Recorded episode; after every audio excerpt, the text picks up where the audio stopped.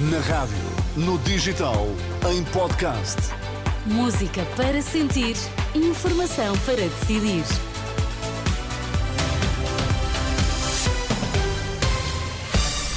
Notícias na Renascença com a Filipa Ribeiro para já os destaques desta edição. Boa tarde.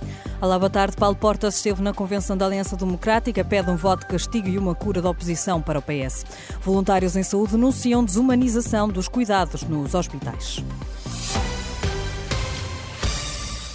Paulo Portas quer uma vitória da Aliança Democrática nas próximas eleições. O antigo vice-primeiro-ministro e antigo líder do CDS esteve na convenção da aliança que junta PSD e CDS. O discurso, Manuela Pires, ficou marcado pelas críticas ao Partido Socialista e também a Pedro Nuno Santos. Paulo Portas começou logo por avisar que a eleição de 10 de março não está decidida, que há muita desinformação, manipulação e até falta de esperança nos portugueses. Por isso, eh, decidiu Portas vir a esta convenção para ajudar a ordenar ideias para os eleitores poderem depois ordenar as suas escolhas. Deixou avisos para eh, uma ideia que muitos querem fazer passar nestas eleições. Como já todos notamos, anda por aí uma tenaz virtual a que querem submeter a coligação.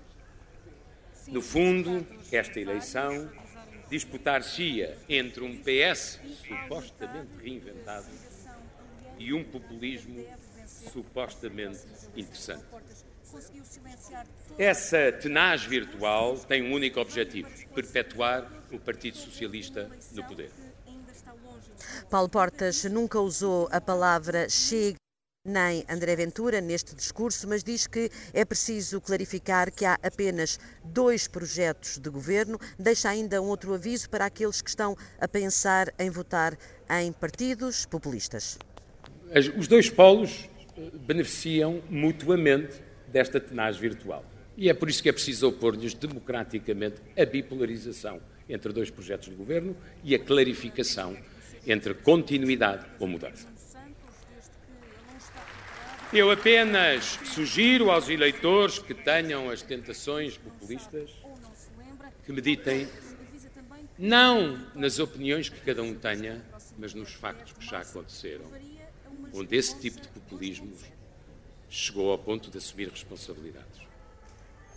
E Portas falou depois no que aconteceu uh, em Inglaterra, no Brexit, também uh, no que se passou no Capitólio há precisamente um ano e ainda no Brasil com Bolsonaro. No discurso que foi até agora o mais aplaudido, Paulo Portas diz que no próximo dia 10 de março há apenas duas escolhas entre a mudança e uma geringonça ainda mais radical. Um governo da AD gera mais confiança económica e uma geringonça 2.0. Para mais com esta mistura de condicionamento industrial e plano quinquenal que nos apresentam, gerará menos confiança, menos investimento e, portanto, menor crescimento. Paulo Portas deu vários exemplos do que se passou no governo onde esteve Pedro Nuno Santos. Diz que o país está agora pior na saúde, na educação, também na segurança e diz ainda que Pedro Nuno Santos fala agora uh, de uma coisa, defendeu no passado o contrário. Ora, um líder assim diz Portas não é de confiança. E quer dizer isto com meridiana clareza. Um político que revela tanta leviandade política nos setores que tutelou e tanta amnésia nas decisões que tomou não é o mais qualificado para esfiar o governo de Portugal. Ora, um discurso de meia hora, onde Paulo Portas deixou ainda uh, à Aliança Democrática também alguns conselhos e pediu para ter quatro prioridades: demografia, produtividade, inovação e poupança. Obrigada, Manuela Pires, jornalista da Renascença que está a acompanhar a Convenção da Aliança Democrática no Centro de Congressos de Estoril. À saída para a pausa de almoço, questionado sobre se vai contar com Paulo Portas no futuro, o líder do PSD, Luís Montenegro, diz que há quadros que serão sempre uma referência. O Dr. Paulo Portas, como outros dirigentes do PSD e do CDSPP, estarão sempre disponíveis para nos ajudar e nós contamos com eles. Ainda esta manhã, na Convenção da Aliança Democrática, Nuno Melo, atual líder do CDS, deixou claro que o único governo que a AD viabiliza é o governo da própria Aliança Democrática. Uma declaração, aliás, que já teve resposta da iniciativa liberal. Rui Rocha exige que Luís Montenegro esclareça o que fará a AD se não vencer as eleições de 10 de março e garante que não viabiliza um governo da Aliança Democrática.